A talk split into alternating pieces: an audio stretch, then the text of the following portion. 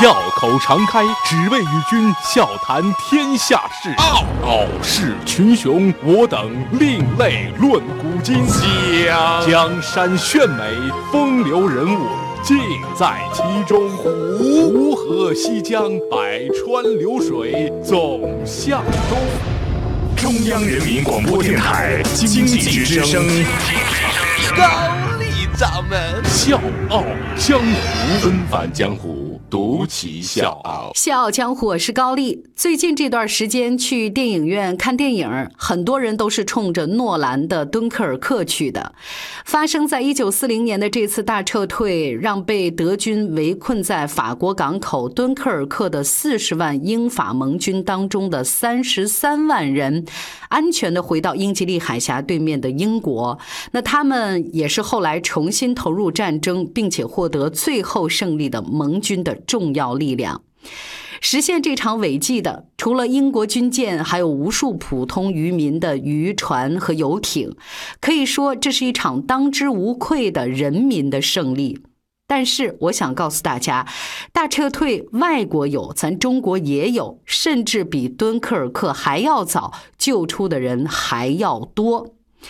很遗憾，这段历史被我们大多数人给忘记了。这就是宜昌大撤退，而今天《笑傲江湖》想告诉各位的是，指挥这场大撤退的不是什么将军，不是什么元帅，而是被称作“中国船王”的实业家卢作孚。纷返江湖，独起笑傲，高丽掌门笑傲江湖，敬请收听。我可以这么说，这场不为人知的大撤退足以影响抗日战争的走势。这个说法一点不夸张，当时的形势就是这么紧急。一九三七年全面抗战爆发之后，国民政府节节败退，上海、南京、武汉这些大城市先后沦陷，重要城市沦陷。工业的发展也就岌岌可危。为了保存工业实力，中国沿海的工矿企业都内迁了，往重庆、成都这些城市搬家。一九三八年十月，武汉也沦陷了。国民政府决定放弃武汉，所有从武汉撤出的人员和物资都只能就近集中在宜昌。照这个阵势，宜昌肯定也支撑不了多长时间。那这些人员和物资还得准备着。运去重庆和成都。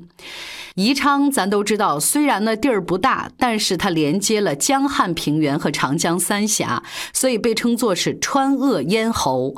当时呢，公路和铁路都不发达，如果你想进四川，只能走水路，而宜昌就是必经之地。长江三峡水流湍急，到处都是险滩，所以一千五百吨以上的大船根本过不去。所有从下游运来的人员和物资，在进入三峡。之前都得在宜昌码头换乘小船，更关键的是，当时呢已经是深秋了。还有四十天，长江就要进入枯水期，船只就不能通过了。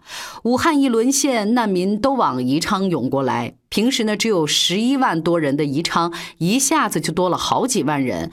有的人呢，也只能露宿街头。而最重要的是，当时全中国的工业家当基本上全都在这儿了，而敌人正在步步紧逼，眼看着就要打过来。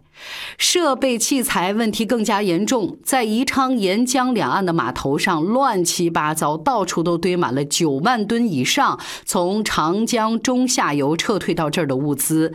这里面呢，绝大多数没有装箱，都是敞露在地上的，任凭风吹雨淋。可是这批物资呢，又极为重要，几乎全中国的兵工、航空工业，还有重工业和轻工业的生命都集中在这儿了。一旦遭受损失，后果不堪设想。可以这么说。这是抗日战争期间中国最危险的时刻之一，遍街都是人，遍地都是器材，人心恐慌。所以问题就来了：怎么在这四十天的时间里，用极其有限的运力，把滞留在这儿的十三万吨的战略物资和军工设备，还有超过三万名的军政官员、技术工人、普通难民，包括那些妇女儿童，运到安全的大后方呢？谁来接手这个烫手的山芋呢？我是水皮，向你推荐有性格的《笑傲江湖》，请在微信公众号搜索“经济之声笑傲江湖”，记得点赞哦。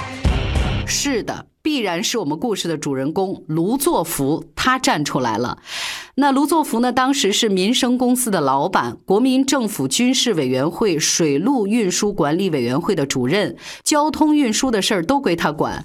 本来呢，他是要去外国考察的，知道这个事儿之后，就立刻返回宜昌，跟全公司上下发出号召：民生公司应该首先动员起来参加抗战。民生轮船公司全力重新抢运物资入川，而最理想的情况就是把所有物资和人。员在四十天的时间之内全部安全运走。他说了，稍逊一点能运多少是多少，但是绝不能落入敌人手里。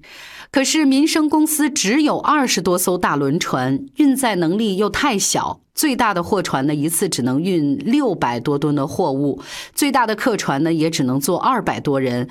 按照平时的运量呢，要把这么多人、这么多货运完，大概得一年的时间。所以，这绝对是一个不可能完成的任务。形势紧急，没时间多想。民生公司的二十二条轮船、两千多艘沿江小木船，全都被卢作孚投入到大撤退当中。